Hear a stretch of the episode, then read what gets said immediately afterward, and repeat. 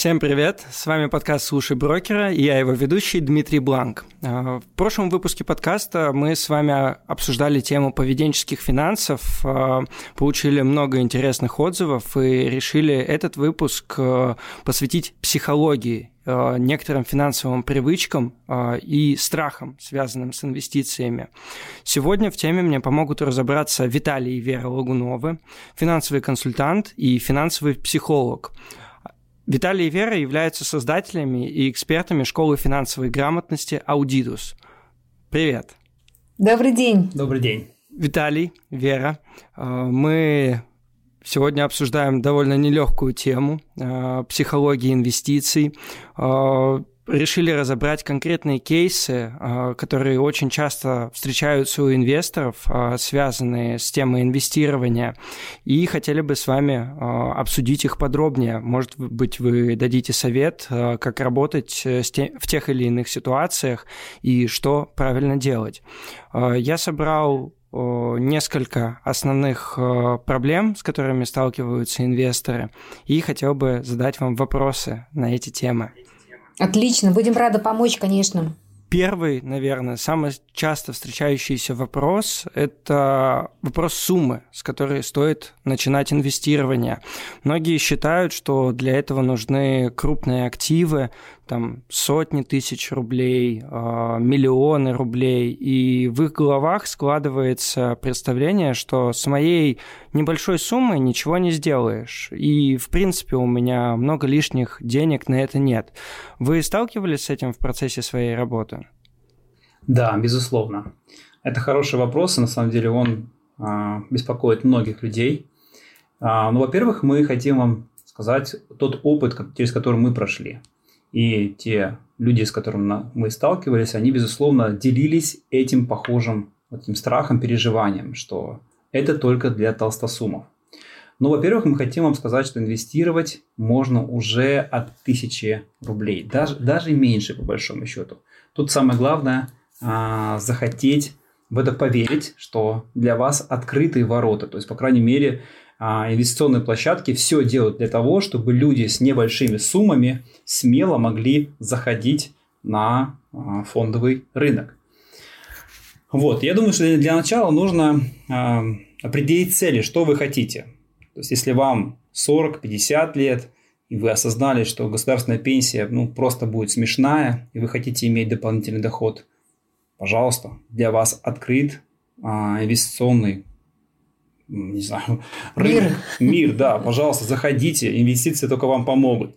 Если вам 30, 35 лет, и вы хотите накопить на образование детям, которые у вас только еще родились, пожалуйста, инвестиции уже для вас в доступе. Если вам 25-30 лет, вы вообще молодой человек, и казалось бы, что еще думать о будущем, мне нужно жить сейчас, жизнь бурлит, а, но даже сейчас можно использовать инвестирование – как, например, средство для того, чтобы накопить на какую-то покупку. Да, тоже можно это использовать, эти, эти инструменты. Все это возможно. Да, и что мне кажется радостно для любого простого человека, это то, что мы действительно можем начать тренироваться, как говорится, на кошках, да, потом уже переходить на более крупные суммы. И есть на фондовом рынке инструменты, которые позволяют даже вот на тысячу, там, пять тысяч, десять тысяч, да, уже э, ну, что-то купить, да, и на примере э, небольших сумм инструментов, приобретенных на небольшие суммы, понять вообще, как работает рынок. Но э, вопрос, конечно, чаще всего именно в том, готовы ли мы, в принципе, регулярно да, выделять какую-либо сумму для того, чтобы пополнять наш э, инвестиционный портфель. Вы на самом деле очень верно сказали, что можно начать с небольшой суммы. За последние несколько недель у крупнейшего провайдера в России Finex вышло несколько фондов, которые торгуются там по одному доллару или по 76-77 рублей. Поэтому даже с суммы в 100 рублей фактически можно начать э, свой путь э, в инвестиционной вселенной. А, вы отметили, что инвестиции должны быть регулярными, но тут такой важный вопрос, чтобы они были регулярными, откуда регулярно брать эти деньги? Mm. Да, это важный момент. Ну, я вот сначала скажу про то, какие у нас могут быть неочевидные, казалось бы, на первый взгляд, поступления да, в инвестиционный наш фонд. А Виталий, наверное, расскажет про дисциплину, да, откладывать mm-hmm. э, регулярно какую-то сумму. А, ну, клиенты, с которыми мы работаем, а, что э, направляют в свой инвестиционный капитал. Например, какие-то незапланированные доходы, квартальные или годовые премии, какие-то бонусы на работе, да, проценты там заработанные и так далее. Либо, например, подаренные деньги. Ну, они достались легко, но это не значит, что потратиться они должны тоже так же легко. Лучше их инвестировать и позаботиться о своем будущем. Или, например, вернувшиеся долги. В любом случае, мы же уже ну, привыкли жить без этих денег, поэтому, поэтому как бы мимо наших рук, без задержки, они могут поработать на нас в инвестициях. А, либо, например, э, есть у нас всегда какие-то необязательные расходы, какие-то мелочи, от которых можно, по идее, отказаться. Бывает у некоторых людей 30% от ежемесячных трат вот таких расходов. Да? И если внимательно посмотреть на свой бюджет, можно их тоже направить на инвестиции. А бывает у кого-то есть остаток зарплаты, да, то есть люди получили, а, распределили, потратили, но есть свободная сумма. Надо тоже ее тогда направлять на инвестиции, а куда же еще, да, то есть не пытаться потратить все под, ну, под копейку, да. Вот. А также можно, например, налоговые вычеты направлять туда же, да, это хорошая сумма для пополнения брокерского счета, ну и разные другие э, небольшие, да, деньги, которые у нас появляются. Но, на мой взгляд, вот именно регулярное отчисление все-таки от каждого дохода – это наиболее эффективная стратегия, потому что это тренирует э, наш, скажем так, характер, да, тренирует нас как инвестора, а, пусть это будут небольшие суммы для начала, но потом, когда ваши доходы, мы верим, будут увеличиваться, соответственно, привыкнув откладывать регулярно суммы, да, вы будете откладывать просто как увеличенные суммы. Таким образом, ваш инвестиционный капитал будет получать еще дополнительную хорошую подпитку. Да, я бы хотел добавить тому, что Вера поделилась. А, то, что, например, вот э, многие из вас сейчас а, пользуются картами кэшбэка. Почему бы, например, кэшбэк, который каждый месяц вам а, попадает на карточку, не направлять на инвестирование? Прям вот выделять его, ну, сколько бы там ни было, те же самые тысячи рублей, например, да, в месяц, и уже отправлять на а, инвестиционный счет. Я думаю, что хорошо очень, если в голове у любого человека есть а, такой принцип оптимизации своих расходов. Не экономия. Давайте не путать а, оптимизацию и экономия. Потому что экономить это, это просто урезать себя в каких-то желаниях, либо в качестве жизни. Вот. Но оптимизация – это купить тот же самый товар или ту же самую услугу, только сделать это дешевле. Без просто переплаты, нужно, да. Без переплаты. Просто нужно найти такой способ. Ну, зачастую это может быть просто не покупка в магазине, а в интернет-магазине. Или, например, поторговаться. Есть же прекрасная датская пословица, что каждый сэкономленный рубль – это заработанный рубль. А если еще этот заработанный рубль синвестировать, и это будет инвестиционный рубль, то это а, с учетом процентной ставки и количества лет сделает вот этот рубль золотым. И действительно получается некая такая игра. Правда, это длинная игра на долгосроке, но это великолепно, когда вы увидите силу маленьких шагов. Силу сложного процента. И да. силу, да, сложного процента. Я думаю, что еще один из хороших способов откуда у вас могут появиться деньги. Мы же с вами живем в, а, в таком государстве, где мы понимаем, что каждый год, например, правительство объявляет, что инфляция за 2021 год составила, например, там, 5%. Если вы прекрасно услышали, да, и государство вам говорило, что ваши деньги, которые у вас сейчас на счетах, в каком-то смысле обесценились, то есть потеряли покупательскую способность на 5%, смело идите к своему работодателю и индексируйте свою зарплату. Попросите их индексировать минимум на уровень инфляции. А лучше, конечно, раза в два запасы брать, ну, например, в 10%, да, чтобы вам индексировали. Если вы хороший работник, никаких проблем в плане индексации у вас не должно быть. Понятно, что есть государственные предприятия, где просто так вот не выбьешь из своего работодателя а, индексацию. Но если вы работаете в коммерческом предприятии, а, пробуйте. За попытку вас не, за попытку поднять себе зарплату вас не уволят. За спрос быть, денег не просят. Да, может быть, вам скажут, слушай, неплохая идея, может быть, тогда тебе взять какую-то еще одну функцию там или проект, и, может быть, это неплохо как раз поднять себе зарплату. Но если вы поднимете зарплату себе на какое-то количество процентов, почему бы не попытаться вот именно вот эту а, поднятую а, разницу и индексировать? Это же тоже один из вариантов. Поэтому, друзья, на самом деле у нас достаточно денег для инвестирования. Просто нужно их найти. Они все по углам, по щелям попрятались, но они у нас точно есть. Я совершенно с вами согласен. Как еще говори, говорил э, Эльберт Эйнштейн, сложные проценты – это восьмое чудо света. Тот, кто их понимает, зарабатывает. Тот, кто нет, платит. И вся эта работа, инвестиции, это как э, марафон. Э, это надо делать медленно и стабильно. Вот марафонцы, они понимают, что нет особо смысла волноваться, если там, другой бегун Э, преодолевает их впереди на 10 километров, поскольку до финиша еще 50 километров впереди. Вот. Но есть также и другая проблема, помимо того, где найти деньги и куда их инвестировать, это страх. А, страх того, что инвестиции исчезнут, страх того, что все пропадет, как в 90-е годы, а вдруг кризис. И вот именно этот пункт, он а, не дает старт для инвестиций. Как себе помочь? Что нужно сделать? Здорово. Хороший вопрос. А, давайте мы с вами начнем по порядку. Я думаю, что когда человек заходит на инвестирование, нужно настраиваться на несколько простых принципов. От нерискованного к рискованному, от а, маленьких денег к большим деньгам. То есть от все плавненько. Сложного, да, да, от простого к сложного. То есть для чего мы это делаем? Как раз, чтобы преодолеть вот этот страх, вот этот, а, эту, эту, эту эмоцию, которая и останавливает нас. Начните с небольшой суммы а, который, с которой не страшно вам рискнуть. Узнайте больше, чтобы понять, что беспочвенные ваши страхи они или нет. Просто, просто разберитесь с собой на маленькой сумме. Если для вас кажется сложным интерфейс или сложное взаимодействие с брокером, сделайте это, опять же, через то, что вы простые инструменты покупаете.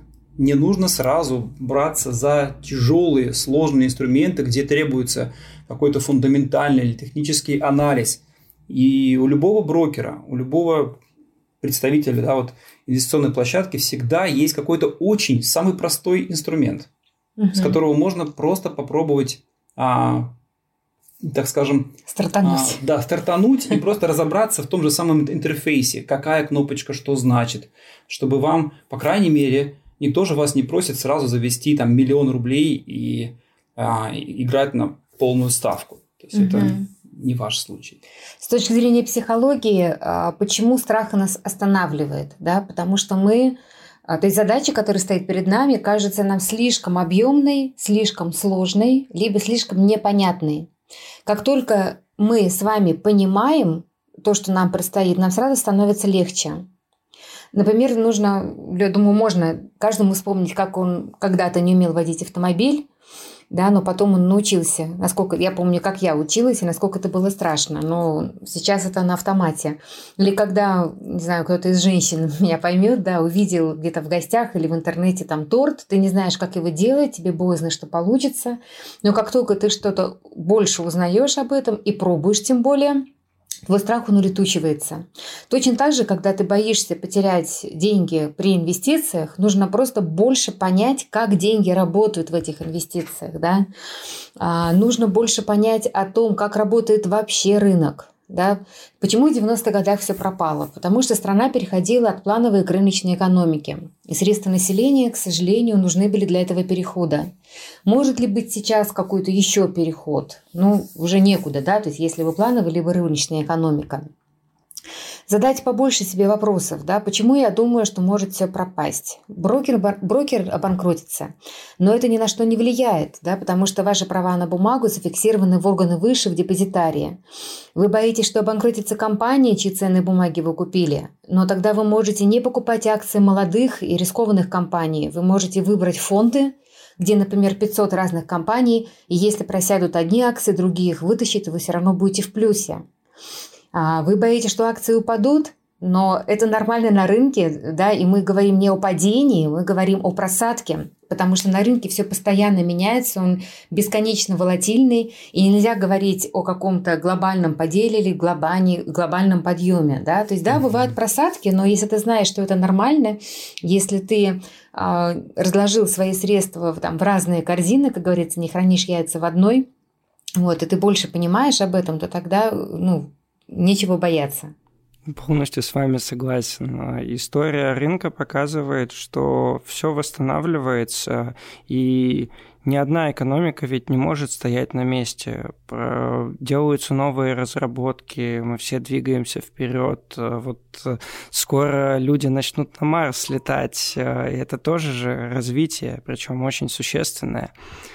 Вы упомянули про то, что нужно там посмотреть приложение, разобраться в нем. Но вот здесь как раз-таки у нас появляется новый страх в том, что сложно в этом разобраться. Непонятно, как это работает.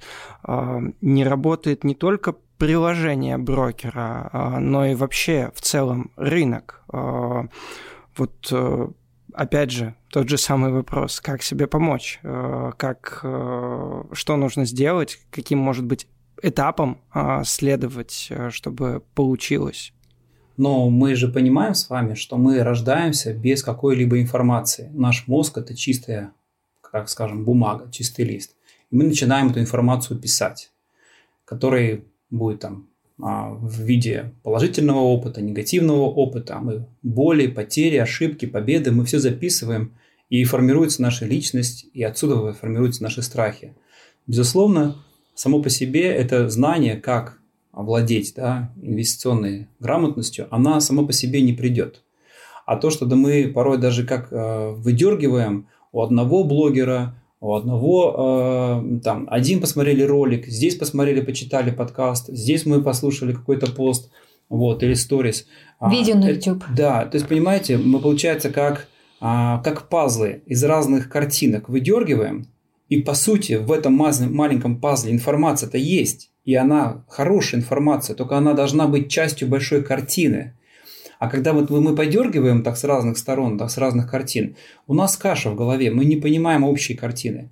Но общую картину нужно получить, когда есть методология образовательная, когда есть эм, система, когда вы приходите, например, на какие-то курсы или приходите к брокеру, и брокер вам подготовил серию уроков простых, на, на понятном вам языке, проще некуда – объяснил так, как для вас, для начинающих, это комфортно ляжет в вашей, в вашей голове.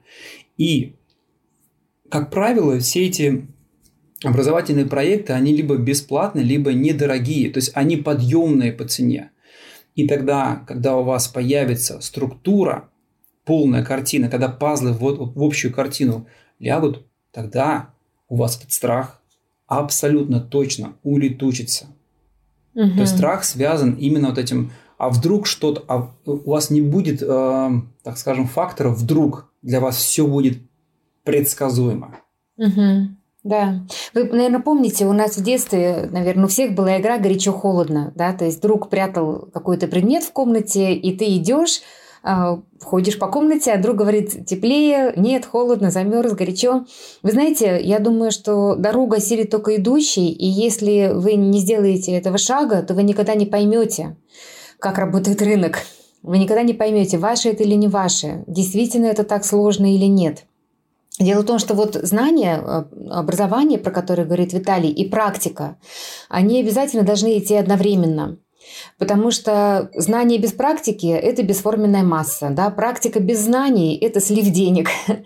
Вот. Но только столкнувшись с реальностью, как бы одновременно используя эти два весла, да, ты сможешь поймя- понять э, даже больше вот вообще, какие вопросы спрашивать. А, потому что умение правильно формулировать вопросы – это залог получения нужной информации. В психологии обучение обычно происходит двумя способами.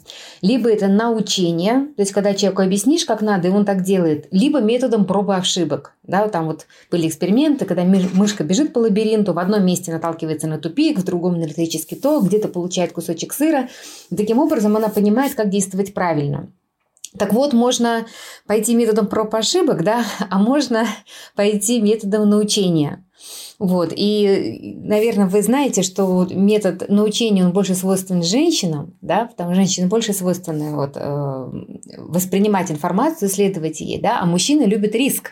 Им нужно самим э, на своем собственном примере и опыте понять, что это, обжечься и так далее. Вот. Поэтому здесь, знаете, как всегда, нужна золотая середина. Ты изучаешь, и при этом ты действуешь. Да, постараться как-то 50-50, без перекосов. Mm-hmm. Вот. Но я думаю, да, если говорить про этапы, это действительно, ну, есть демо-версии, да, бывают демо-версии брокерских счетов. А, начать изучать это, изучать, может быть, сначала облигации, да, как, может быть, более простой инструмент, акции, а, фонды, да, вот. Но в целом, конечно, вот для того, чтобы сейчас приумножать деньги достаточно доходно и надежно, не требуются глубокие познания.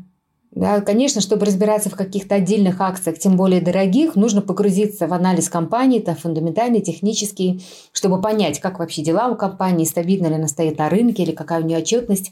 Но для тех, у кого нет времени и желания в этом разбираться, есть различные фонды ETF, да, где в винегрете, ну, как в винегрете собраны различные ингредиенты, эти акции, да, и тогда даже если одна просядет, другие ее вытащат – Таким образом, вы снижаете риски, но доходность тоже получаете и очень неплохую.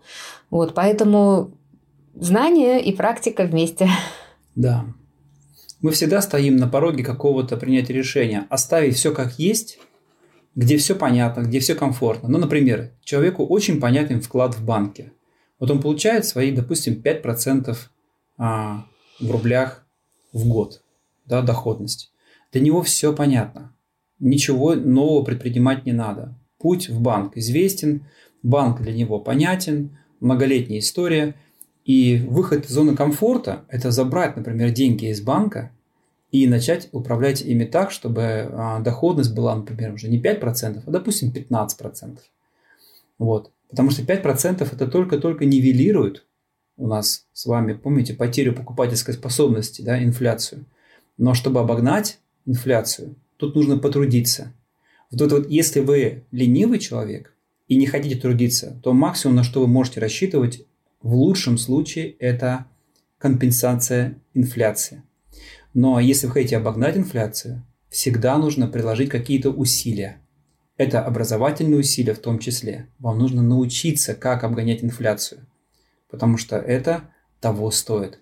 Вы себе в будущем скажете, за прошедшее спасибо. Вы скажете себе в прошлом, скажете спасибо, что ты так, тогда принял правильное решение и пошел учиться или разобрался в этой сложной, казалось бы, теме, но ты разобрался, и сейчас у тебя есть, например, инвестиционный капитал.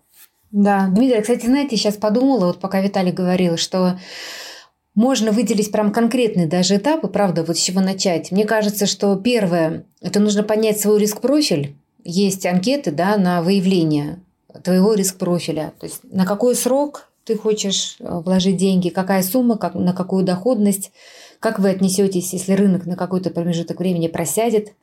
Вот, и после того, как ты понял свой риск профиля, да, можно уже тогда выбирать брокер, изучать его тарифы подобрать тот тариф, который для вас будет самый оптимальный.